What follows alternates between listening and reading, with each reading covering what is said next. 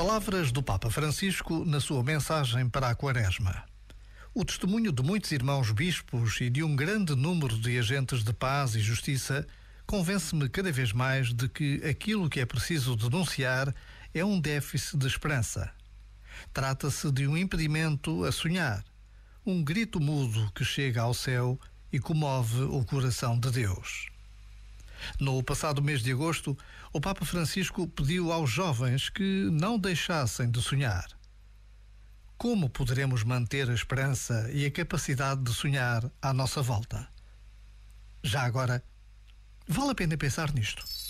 Este momento está disponível em podcast no site e na app.